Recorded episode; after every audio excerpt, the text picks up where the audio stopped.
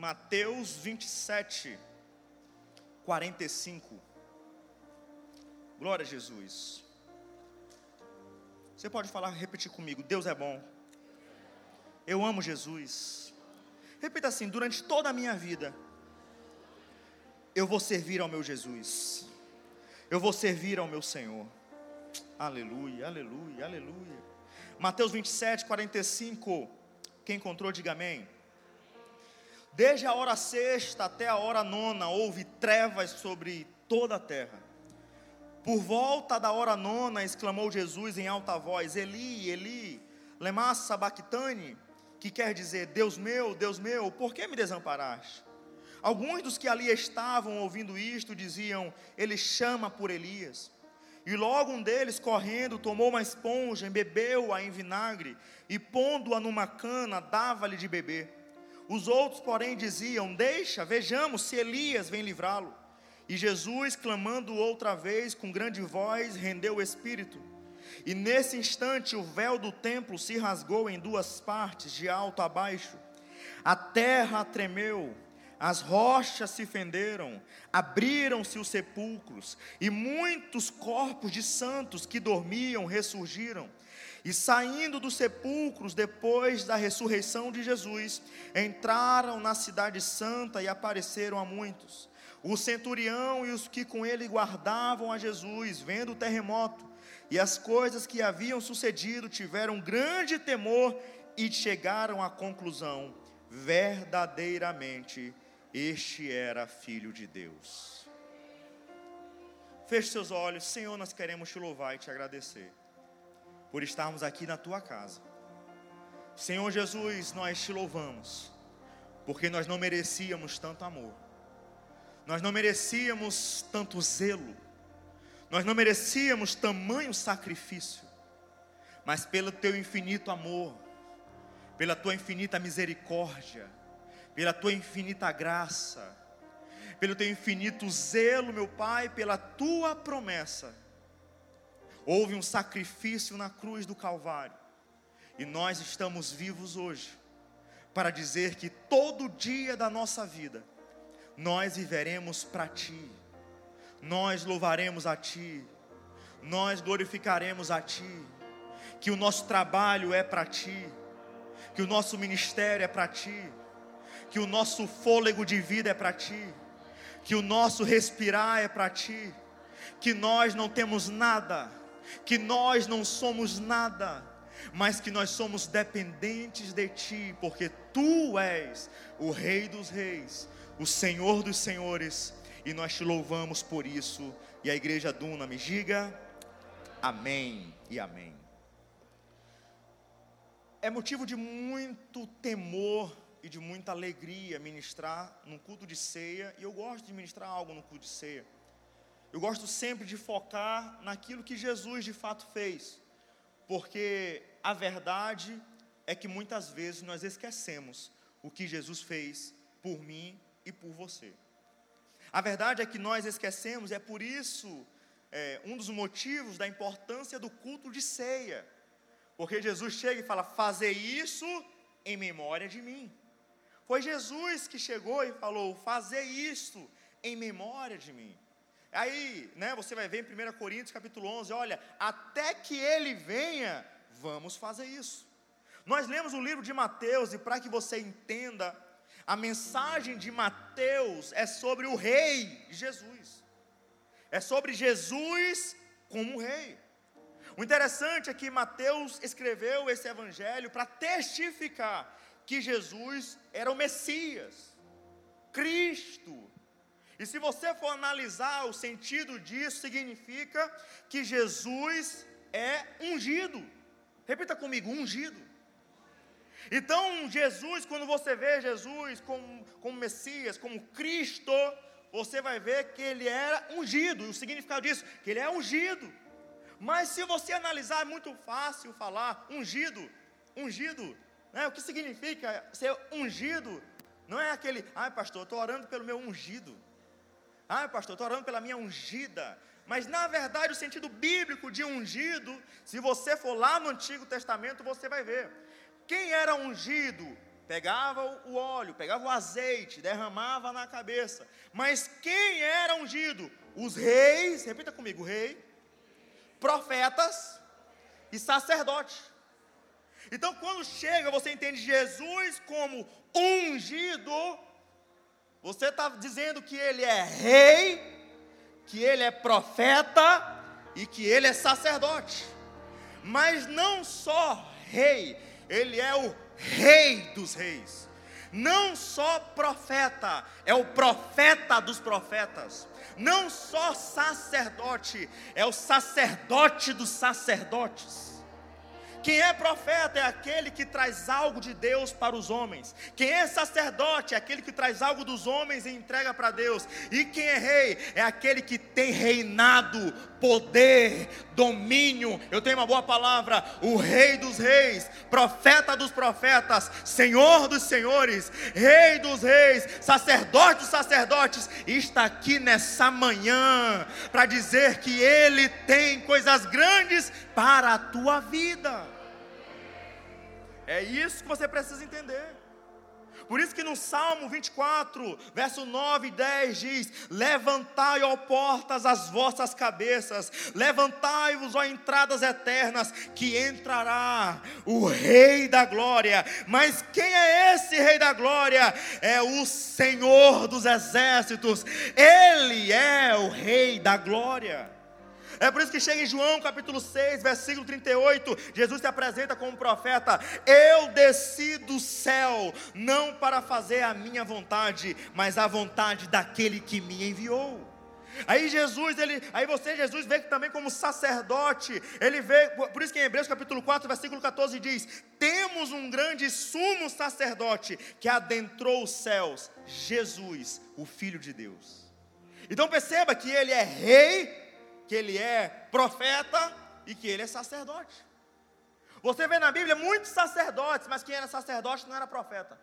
Muitos profetas, mas quem era profeta não era rei. Você vai ver o tempo inteiro, cada um no seu quadrado, mas Jesus chega e fala: Eu sou a plenitude da perfeição. Eu sou rei, eu sou sacerdote, eu sou profeta, e Ele está aqui nessa manhã. O que me chama a atenção, e, e você precisa entender, porque nós estamos num culto de ceia. Então você precisa entender um pouquinho desse Jesus que você serve, esse Jesus que você ama. Porque muitas vezes a gente fala, ah, Jesus, Jesus, Jesus, Jesus, mas nós não servimos e nós não conhecemos pelo menos um pouco quem é esse Jesus. Eu quero te mostrar na palavra quem é esse Jesus. O livro de Mateus, só o livro de Mateus, ele relata mais de 20 milagres extraordinários de Jesus. E você vai ver, porque não é só um milagre qualquer, não é só em uma área, mas você vai ver que os milagres de Jesus mostram o poder de Jesus em todas as áreas da vida. Eu vou repetir, em todas as áreas da vida. Você vai ver Jesus chegando lá com o endemoniado de Gadara. Você vai, vai, estudar sobre legião, mais de 5 mil, mais de 6 mil demônios dentro de um homem. Imagina mais de 6 mil demônios dentro de um homem. Aí chega Jesus e repreende, e expulsa, e elimina, e liberta aquele homem. Sabe o que é isso? É Jesus deixando claro: eu tenho poder sobre o inferno. Eu tenho poder sobre cadeias, eu tenho poder sobre grilhões, o inferno inteiro pode se levantar. Eu tenho poder. E tem gente que tem medo de demônio. Teve um dia que teve uma. Eu estava em um lugar, aí eu só ouvi uma zoada. Uma zoada estranha pra caramba. E eu, eu não era evangelista, não era pastor, não era nada. Eu era só meu irmão da igreja. Aí quando eu vejo, uma zoada estranha, eu, rapaz, que zoada estranha. Aí quando eu vejo os diáconos, o povo da patenteado, que tinha autoridade dentro da igreja. Tudo longe. E eu sem nada, sem ser evangelista, sem pastor, sem ser diácono, sem ser nada, nenhuma ordenação. Eu, o que está acontecendo? O que está acontecendo? O que está acontecendo? Aí eu fui entrando, entrando, entrando, entrando, e o pessoal de longe. E, no, tinha um corredor, a sala, e o pessoal fora do corredor. Aí eu fui, entrei na sala, quando entrei na sala, a pequena toda se contorcendo, se contorcendo com o espírito imundo, se contorcendo. Eu entrei na sala, eu falei, em nome de Jesus, eu te repreendo, espírito imundo, na autoridade do nome de Jesus. Pum! Não é você Diabo não respeita a patente de igreja. Diabo não respeita se você é pastor, evangelista, é diácono, não é. O diabo respeita o nome poderoso de Jesus.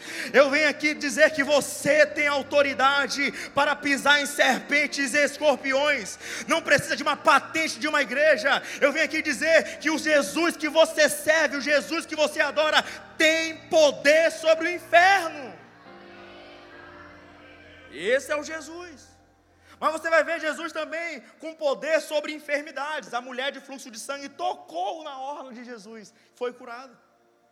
Então Jesus está mostrando: tem poder sobre o inferno, tem poder sobre os demônios, eu tenho poder sobre, sobre as doenças. Você vai ver Jesus ressuscitando Lázaro. Você vai ver Jesus ressuscitando criança. Você vai ver Jesus, e o tempo inteiro você vai ver: Jesus tem poder sobre os demônios, tem poder sobre as doenças, eu tenho poder sobre a morte. Mas a Bíblia também mostra Jesus, o povo com fome, mais de 8 mil pessoas. Aí Jesus pega cinco pães, dois peixes e multiplica. É Jesus falando: Eu tenho poder para prover para o meu povo. Você vai ver também o clima, a, a, tempestade chegando, o temporal chegando, e Jesus chega e fala: Quieta-te. É Jesus mostrando: eu tenho poder sobre o demônio, eu tenho poder sobre a doença, eu tenho poder sobre a morte, eu tenho poder sobre tudo, eu tenho poder até sobre o vento, sobre o mar. Resumindo tudo, o Jesus que você serve é maior do que tudo. O que você vê é menor do que Jesus. O que você ouve é menor do que Jesus. O que você sente é menor do que Jesus. O que você vê na rede social é menor do que Jesus. O que você vê na tua conta bancária é menor do que Jesus. Eu não sei aquilo que você está vendo, sentindo, ouvindo. Eu só tenho uma boa palavra: Jesus é maior. Jesus é maior. Jesus é maior. Jesus é maior.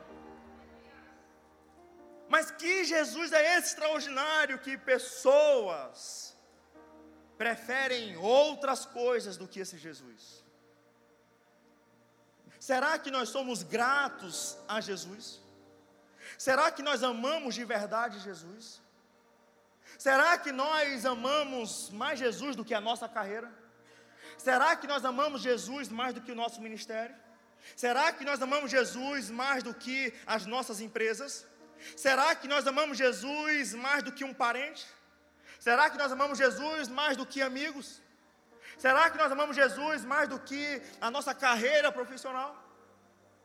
Porque a verdade é que nós falamos muito de Jesus, mas convenhamos, vivemos pouco para Ele.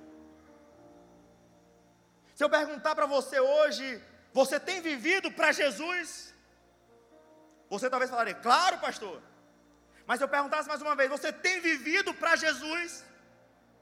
Você iria começar a pensar, claro, pastor. Se eu perguntasse mais uma vez, você tem vivido para Jesus? Talvez a sua resposta começaria a ser respondida com lágrimas.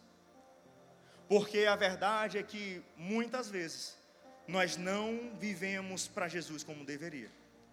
Nós valorizamos mais a nossa carreira profissional nós valorizamos mais o ministério, nós valorizamos mais amigos, nós valorizamos mais carreira, nós, nós valorizamos mais os nossos sonhos do que Jesus. O culto de ceia é para nós examinarmos o nosso cristianismo, que muitas vezes é bonito só em rede social, que muitas vezes é bonito só numa postagem do Instagram, que muitas vezes é marcado apenas duas vezes no culto da semana mas muitas vezes nós não vivemos para Jesus de verdade. Será que se Jesus hoje chegasse na sua frente, você tivesse na frente de Jesus, você falaria: Eu tenho vivido do jeito que tu queres? Será que nós poderíamos ter essa autoridade para dizer: Eu estou vivendo do jeito que Jesus quer? Eu estou falando o que Jesus quer? Eu estou vivendo da forma que Jesus quer. E essa pergunta deve estar conosco todos os dias. Por isso a importância do culto de ceia. Porque eu vou passar aqui, eu vou relatar algumas coisas que aconteceu com Jesus e eu pergunto: estamos vivendo do jeito que deveríamos viver para Jesus? Porque nós lemos aqui Mateus capítulo 27 e Jesus estava na cruz. Repita comigo: Jesus na cruz. Mas antes disso aconteceu algumas coisas. O capítulo que lemos retrata esse mesmo Jesus com todo o poder sendo julgado. O rei dos reis sendo julgado. O senhor dos senhores sendo julgado. O profeta dos profetas sendo julgado. Alguém perfeito sendo julgado. Isso aqui nos ensina, nos ensina algo que muitas vezes somos julgados apenas por um motivo, por fazermos a vontade de Deus. Quando a gente decide fazer a vontade de Deus, pessoas chegam e, e começam a perguntar: Você está certo que vai fazer isso? Você está largando tudo por isso? Você está fazendo isso por causa disso? As pessoas começam a questionar, mas você sabe quem você serve. Deixa eu perguntar algo: o que foi que você já abriu mão por amor a Jesus? O que foi que você já abriu mão por amor a Jesus? O que foi que você já fez e que pode ser assim, olha, prova de amor por Jesus? Ou será que nós estamos um pouco mal acostumados? E acostumados muito mal em vivermos um cristianismo barato e raso. Eu preciso, como pastor que ama a sua vida, dizer algo: nós precisamos viver mais para Jesus. Eu tenho algo para poder falar aqui nessa manhã. Jesus ele foi julgado injustamente. Se você for analisar a lei judaica com a lei romana, você vai ver que dos três julgamentos de Jesus, dois foram ilegais, porque na época não podia ter julgamento de noite, e ele foi julgado de noite. O certo era a partir das seis da manhã, e ele foi julgado de noite. Então você vai ver que até o julgamento por si já era, já era injusto, mas não bastava ser injusto, ele foi ilegal também. Deixa eu falar algo: tem hora que você vai passar por injustiças na vida. E muitas vezes a gente passa uma injustiça e começa a se afastar de Jesus, se afastar da igreja, se afastar das pessoas que amam Jesus. Mas deixa eu falar algo: Jesus sofreu injustiça. Mas eu tenho uma boa palavra para você, no Salmo 11, verso 7 diz: O Senhor é justo e Ele ama a justiça. Sabe o que é isso? Eu tenho uma boa palavra. Eu não sei qual foi a injustiça que você passou. Deixa eu te dar um conselho. Pode fechar a boca, porque os olhos do Senhor estão abertos. Eu vou repetir: pode fechar a boca, porque os olhos do Senhor estão abertos. Ele está contemplando o que você está passando, Ele está contemplando o que você passou, Ele sabe o que você viu, Ele sabe o que você ouviu. Ele é o justo juiz e tem a sentença certa para entregar para você. Precisamos entender isso. Mas o que me chama a atenção é que Jesus sendo julgado injustamente, ele ficou calado. Ficou calado e isso aqui me encanta. Eu sou um pouco impulsivo, eu, mas eu aprendi nos últimos dois anos a sofrer calado. E quando eu falo calado, não é você guardar a pressão toda para si, mas é você entender que tem a hora certa de falar. E Jesus, imagina Jesus, Rei dos Reis, Senhor dos Senhores, Profeta dos Profetas, Jesus sendo julgado injustamente por todo mundo. Mas a Bíblia fala em Mateus 26, 63: Jesus guardou o silêncio. Jesus guardou o silêncio. E isso me encanta. Porque Jesus podia falar, se Jesus falasse algo, tudo iria mudar mas Jesus preferiu ficar calado. Jesus preferiu ficar em silêncio. O interessante é que quando começam a falar sobre a essência de Jesus, aí quando chega o sumo sacerdote, ó, conjure-te pelo Deus vivo que nos diga se tu és o Cristo, tu és o Cristo, o Filho de Deus. Aí Jesus fala, tu disseste. Jesus chega e fala assim: pronto, é exatamente isso que tu estás falando. Mas ainda assim, a Bíblia mostra que cuspiram em Jesus bateram em Jesus. E o sentido bíblico é murro, com mão fechada, em Jesus. cuspiram Jesus, bateram em Jesus, humilharam Jesus. E aí eu pergunto: você tem vivido de forma digna que Jesus chega e fala: valeu a pena cada gota de sangue? Estamos muito mal acostumados. A gente vive de qualquer jeito. A gente prefere agradar os nossos amigos do que Jesus. A gente prefere agradar os nossos patrões do que Jesus. A gente prefere agradar até o pastor do que Jesus. Mas não há ninguém nessa terra que é mais digno do nosso louvor e da nossa adoração do que Jesus Cristo de Nazaré. Pegaram Jesus, e eu fico imaginando Jesus simplesmente depois, já com a cara inchada. Eu já fico imaginando Jesus já com a roupa cheia de sangue. Eu fico imaginando Jesus, tudo isso, eu fico imaginando, sabe o que? Ele com uma coisa em mente: eu e você. Eu fico imaginando tudo, ele, ele, eu fico imaginando a mente, eu posso conjecturar sem ferir o texto, mas a Bíblia fala que foi por amor. Eu fico imaginando, é por amor a Suzy é por amor ao Fernando, é por amor à Tília, é por amor ao Assis, é por amor à Alessa, é por amor ao Levi, é por amor à Rose, é por amor ao Daniel, é por amor ao Rafa, mas daí esse murro é por amor a Bastos, é por amor a Sara, é por amor a, a fulano, a ciclano, é por amor, e pessoal batendo e murro e cuspe, mas ele é por amor. Foi o amor de Jesus que fez ele ficar calado. Porque ele tinha poder suficiente para sair daquela situação. Aí pegam Jesus e colocam diante de Pilatos. Repita comigo: Pilatos. Aí Pilatos chega e guarde isso aqui para o resto da sua vida. Pilatos chega. Rapaz, eu não vejo maldade nesse homem. Jesus ele é muito perfeito, eu não estou vendo, eu conheço bandido, eu conheço quem não presta, eu tenho que libertar esse homem.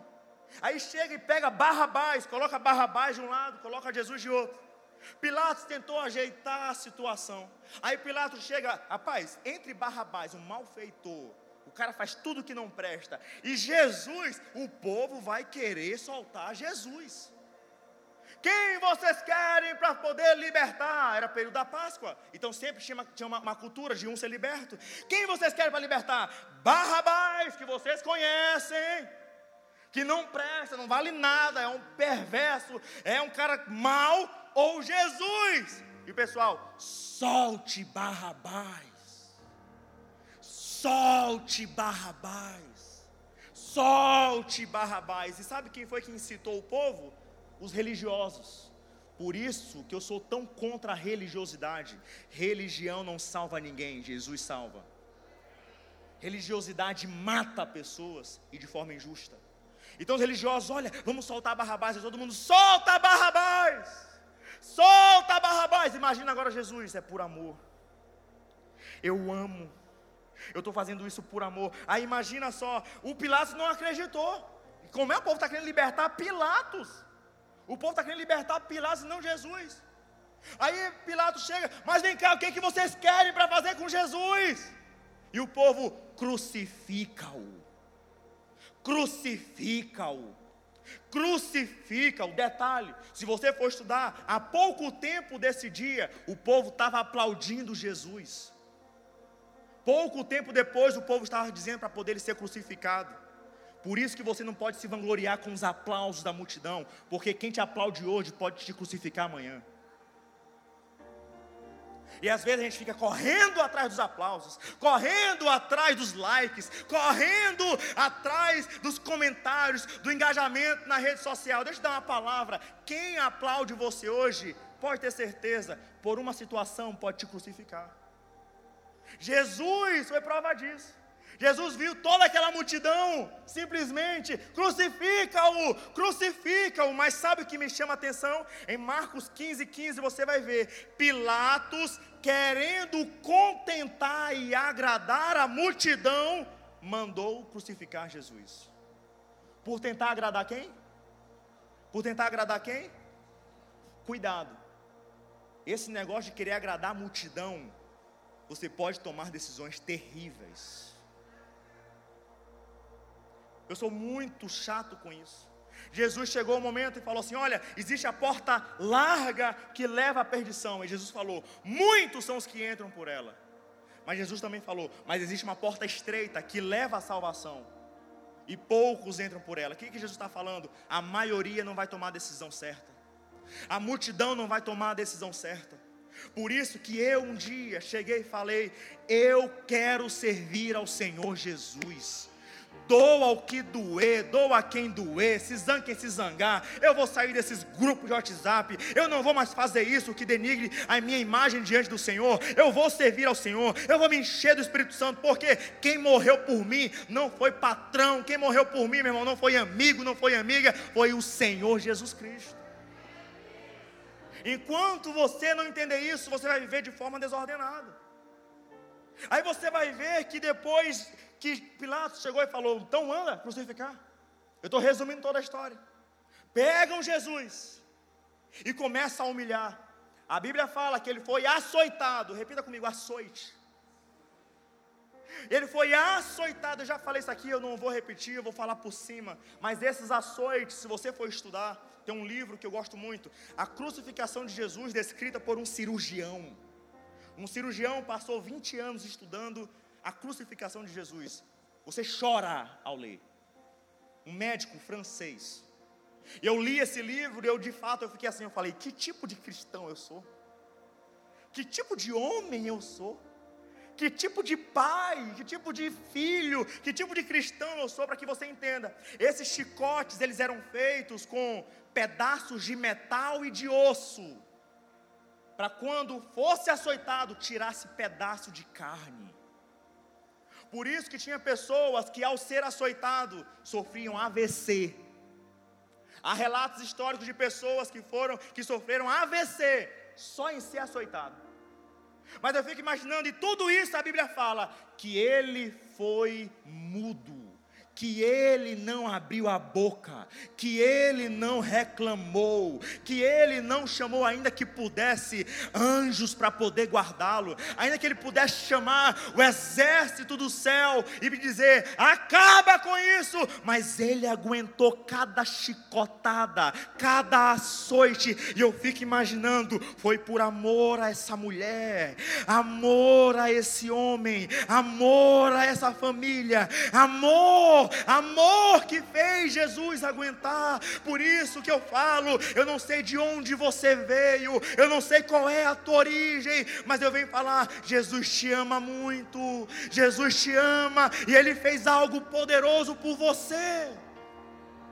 E isso me encanta porque você vai estudar a história, por isso que é bom estudar de dois, quatro a seis lictores que açoitavam. Como era isso? Eram homens de grande estatura, homens grandes, fortes, que eles tinham uma especialidade: açoitar.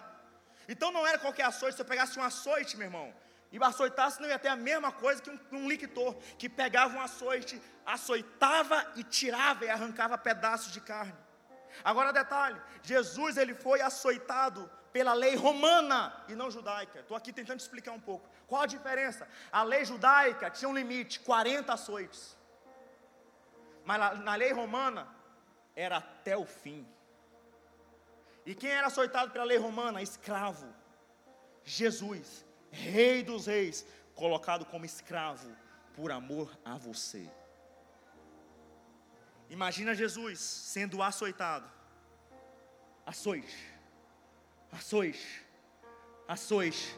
E eu fico imaginando, foi por amor a Luana, foi por amor a Márcia, foi por amor ao Luiz, foi por amor ao Jonatas, foi por amor ao Fábio, foi por amor, foi por amor. Eu fico imaginando Jesus, eu não vou falar nada, porque vai ter um grupo de pessoas fiel a mim, leal a mim, cheio do Espírito Santo, que vai fazer a diferença na família, que vai fazer a diferença na cidade, que vai fazer a diferença no estado, que vai fazer a diferença nesse país, e não vai ter cadeia, e não vai ter grilhão que vai aguentar o poder da minha glória.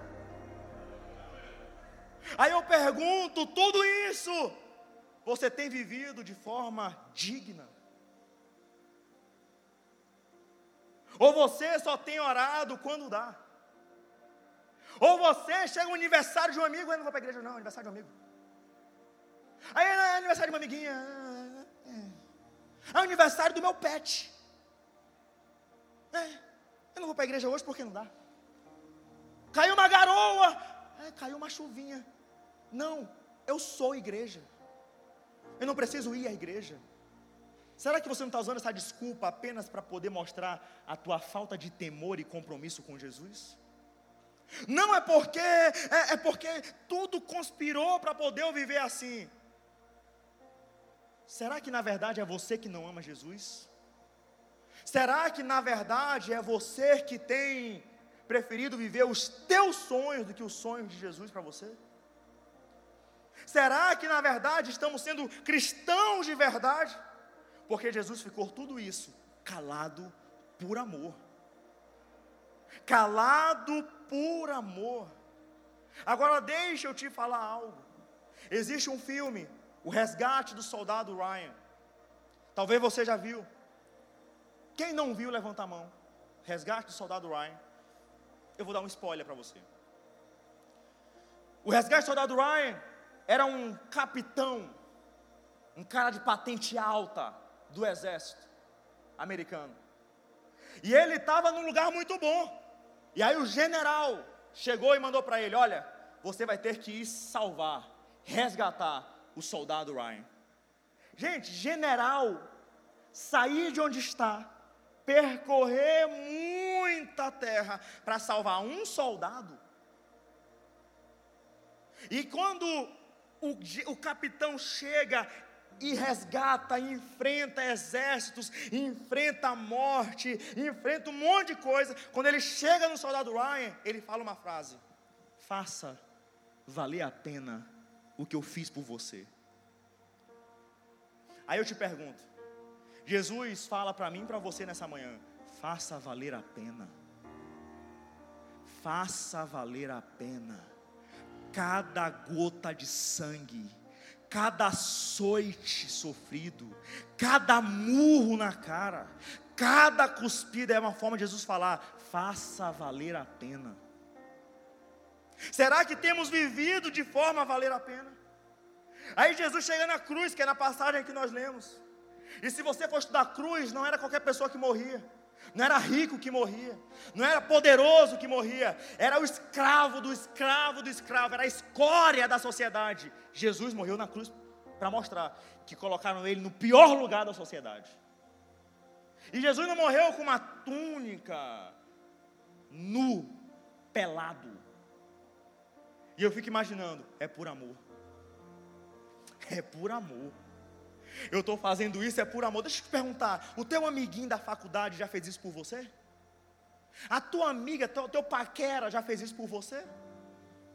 Um parente teu do interior, de outro estado, que fica se metendo na tua vida, já fez isso por você?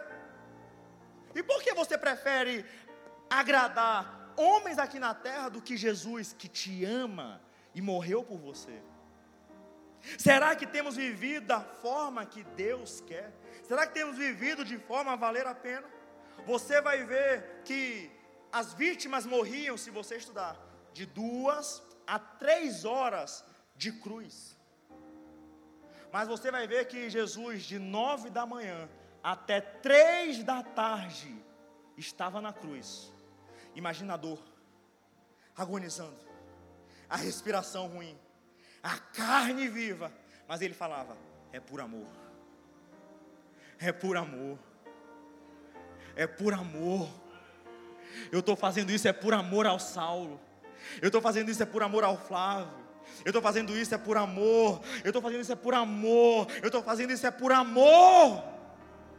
E a Bíblia vai mostrar, e a Bíblia vai falar que Jesus ele tinha sido crucificado. Detalhe, ele veio de uma noite de julgamento ilegal sem dormir, cansado, exausto, ferido. Mas você vai ver que em Lucas 23 ele chega, olha todo aquele povo brincando, vivendo de uma forma desordenada. Mas você vai ver que Jesus chega e fala: Pai, perdoa-lhes, não sabem o que fazem. Sabe o que é isso? Amor. Aí eu pergunto: você tem vivido esse amor?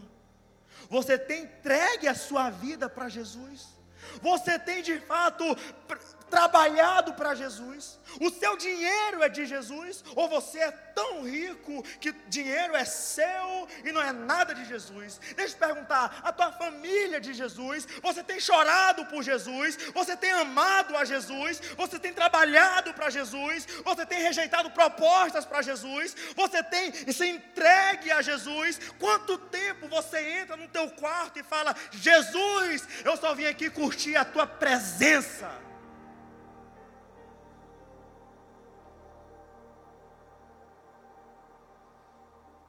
Será que temos vivido de fato para Jesus? Eu já rejeitei, eu falo isso com autoridade, eu já rejeitei negócios de mais de 2 milhões de reais. É 2 milhões só por amor a Jesus, porque isso aqui, isso aqui negocia os meus princípios. Eu não negocio os meus princípios, eu amo Jesus. Você tem um pastor estressado, agoniado, que é cheio de coisa, é tudo para mim naquele negócio, mas eu, você tem um pastor também chato. Eu não negocio os meus princípios com Jesus. E nós precisamos entender, meu irmão, eu já rejeitei propostas, eu já rejeitei trabalho, eu já rejeitei muita coisa, por quê? Porque eu entendo que Jesus fez por mim na cruz, é muito mais poderoso. E aí eu pergunto: você tem vivido para Jesus do jeito que deveria? Ou qualquer contatinho que chega no teu Instagram, você sai e vai parar no motel. Ou só porque o cara tem um carro bacana, coloca você dentro do carro, sendo que você é a princesa, a menina dos olhos do Senhor. Ou você é campeão, você tem tudo para ser cheio do Espírito Santo, mas você começa a querer negociar e viver numa vida promíscua. É chegado o tempo de entendermos que o Rei dos Reis, que o Senhor dos Senhores, Ele nos ama e pagou um preço muito alto por mim e por você, e nós precisamos viver para Ele. Quem é mais importante do que Jesus na sua vida? Quem é mais importante? Eu venho aqui dizer algo. Era a essência de Jesus, falando: perdoa-lhes, Pai, eles não sabem o que fazem. Perdoa-eles, eles não sabem o que fazem. Gente, ele estava na cruz, mas a cruz não tirou a essência dele. Se nós entendêssemos o valor disso, nós chorávamos mais. A gente não estava nem aí quem ia ficar falando besteira em rede social. A gente não estava nem aí quem ia deixar de seguir a gente, porque a gente começou a postar mais versículo bíblico no Instagram. Gente não estava nem aí quem ia deixar de seguir a gente. A gente não ia estar nem aí quem ia ficar mandando mensagem. Ei, tu é pastor agora? Tu é pastor agora? Ah, agora tu é crente, agora tu quer ser santo, agora tu quer ser santo. A gente não ia se importar com isso, porque era tudo por Jesus. E nós lemos que no versículo aqui mostra que tentaram pegar um, um vinho com fel para poder dar para Jesus, vinagre.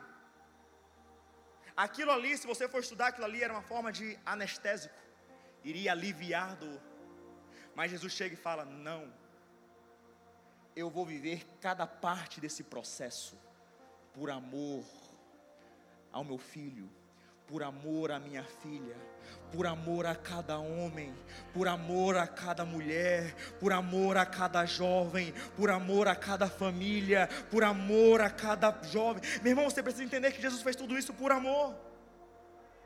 O interessante é que chegam e debocharam, te prepara, pode vir deboche para você. Pegaram uma placa, Jesus de Nazaré, Rei dos Judeus, e colocaram em hebraico, latim e grego, para que todo mundo chegasse e olhasse: esse aí é o Rei dos Judeus. Aí chega, esse foi o primeiro panfleto evangelístico da história. Porque o diabo, até quando quer perturbar o teu juízo, ele colabora para o propósito de Deus. Um malfeitor estava do lado de Jesus, rapaz, rei dos judeus. Lembra-te de mim. Quando entrares no teu reino. Jesus chega e fala: Hoje mesmo estarás comigo no paraíso. Jesus na cruz estava salvando.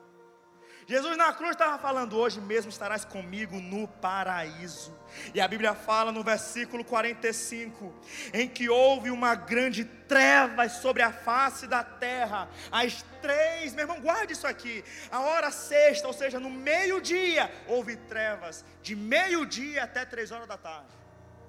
Repita comigo: trevas, meio-dia até três horas da tarde. Não me pergunte o que ficou entre o sol e a terra mas tudo escureceu. Imagina o mundo espiritual nesse momento. O diabo falando: Eu não acredito. Porque muita gente pensa: Não, eita, o diabo ficou alegre. Alegre, ele sabia que um sacrifício estava sendo feito homens estavam sendo comprados, mulheres estavam sendo compradas. Era, meu irmão, as últimas três horas de Jesus, com o coração batendo aqui na terra, mas ele falando: cada gota de sangue é por esse homem, cada gota de sangue é por essa mulher, cada gota de sangue é por esse jovem, cada gota de sangue é por essa criança, cada gota de sangue é pelas pessoas pessoas que ainda vão chegar aqui na terra. Eu vou até o fim. Eu vou até o fim. Por amor. E a Bíblia fala que com grande voz Jesus deu um brado. E esse brado, a Bíblia diz em João capítulo 19, versículo 30, que ele chega e fala: Tetelestai que significa está consumado, está feito. Eu fiz o que deveria ser feito, a dívida foi paga. Agora percebe, a Bíblia fala que ele falou com um grande brado, com um grande. Ele ainda tinha força para poder dar o grito, e esse grito não foi de socorro, foi de vitória. Eu vou repetir: o grito de Jesus na cruz não foi de socorro, o grito de Jesus na cruz foi de vitória. Ele chega e fala: está consumado. O que ele está dizendo? Satanás e todos os teus demônios, inferno inteiro, escute a minha voz, está consumado. O que é isso? As cadeias foram quebradas, os grilhões foram quebrados, a vida chegou nessa terra. É por isso que João Batista, em João capítulo 1, olha Jesus chegando e fala: Eis o Cordeiro de Deus Deus que tira o pecado do mundo. E Jesus falando: agora está feito, agora está consumado. Eis por isso que a Bíblia fala: se o Filho vos libertar, verdadeiramente sereis livres. Por quê? Porque ele falou: está consumado, está quitado. Homem nenhum pode te prender, mulher nenhuma pode te prender, emprego nenhum pode te prender, macumba não pode te prender, feitiçaria não pode te prender, ainda que o inferno inteiro se levante contra você, você é lavado remido pelo sangue do Cordeiro, você é livre. Livre.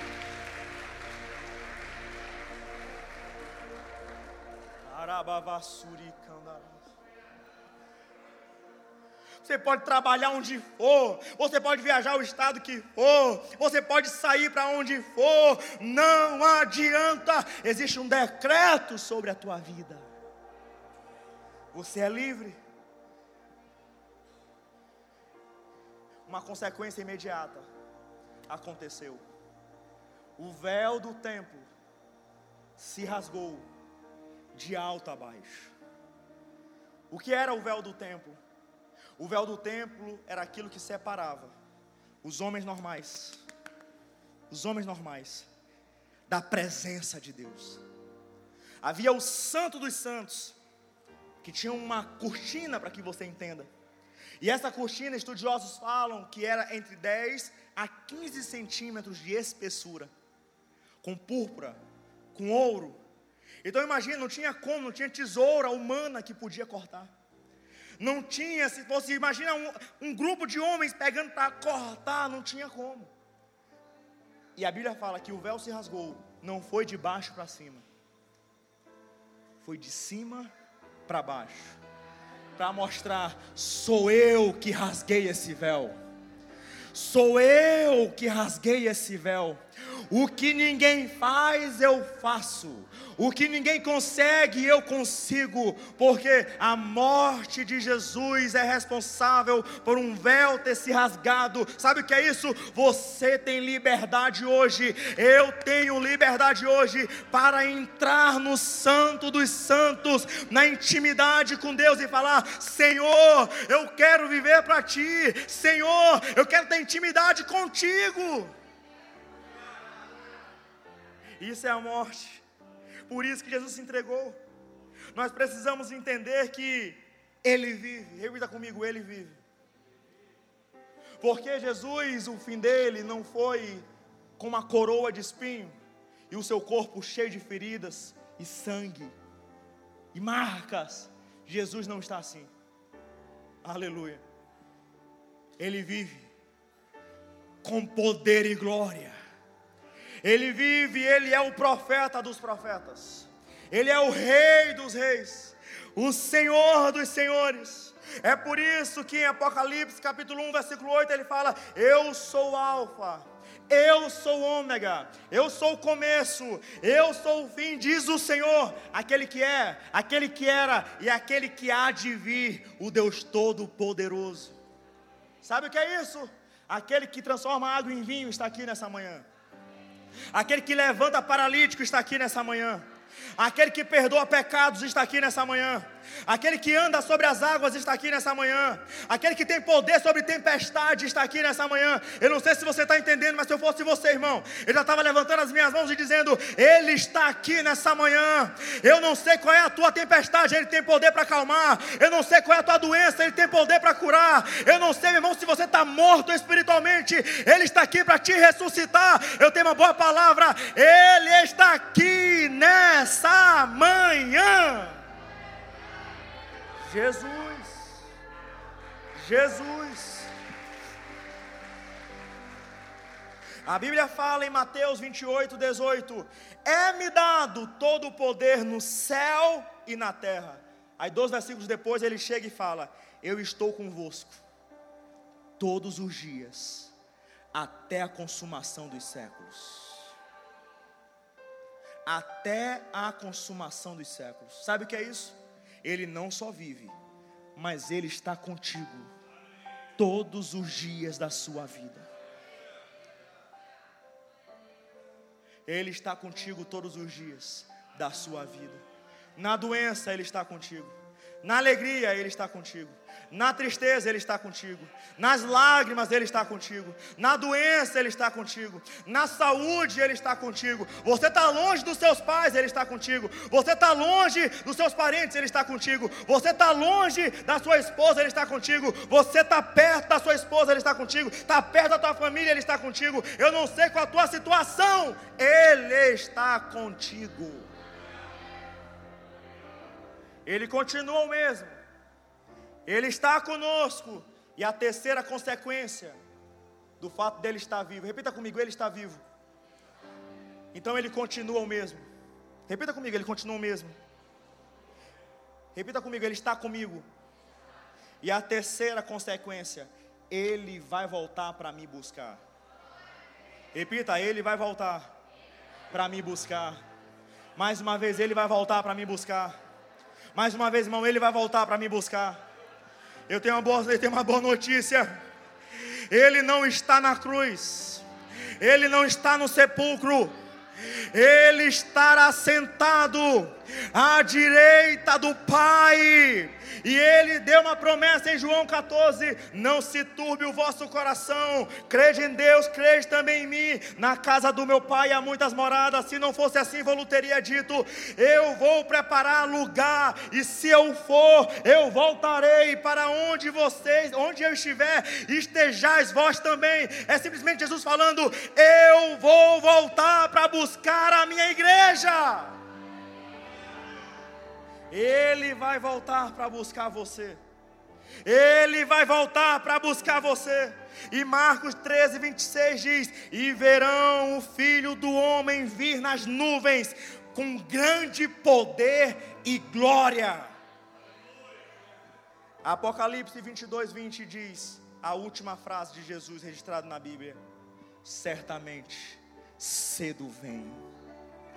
É Jesus falando: Eu venho buscar o meu povo, eu venho buscar cada homem, eu venho buscar cada mulher.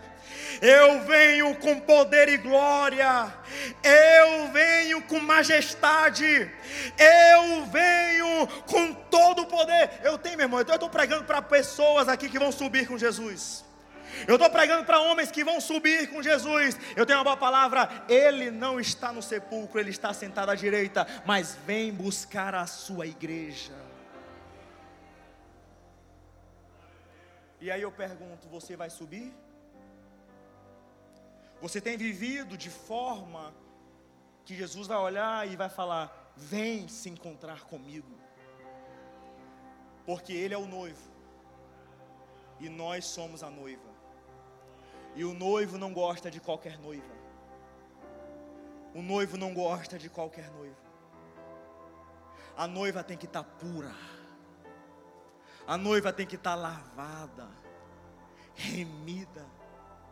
É por isso que tem vez que eu rejeito propostas. É por isso que tem vez que eu, que eu faço de tudo para servir ao meu Senhor. Por quê? Porque o noivo tem que se agradar da noiva. E aí eu pergunto: o noivo está se agradando da noiva? Você tem vivido do jeito que Deus quer? Ou o nosso cristianismo está barato, está raso, e a gente só serve a Deus na igreja, que é fácil servir a Deus na igreja. Mas como é que está os contatos de WhatsApp? Como é que está os contatos de Instagram? Como é que está a vida nos bastidores? Jesus me trouxe aqui para poder falar tenha compromisso comigo, porque a minha vontade é boa, perfeita e agradável. Você pode dizer amém? Fique de pé em nome de Jesus. Aleluia.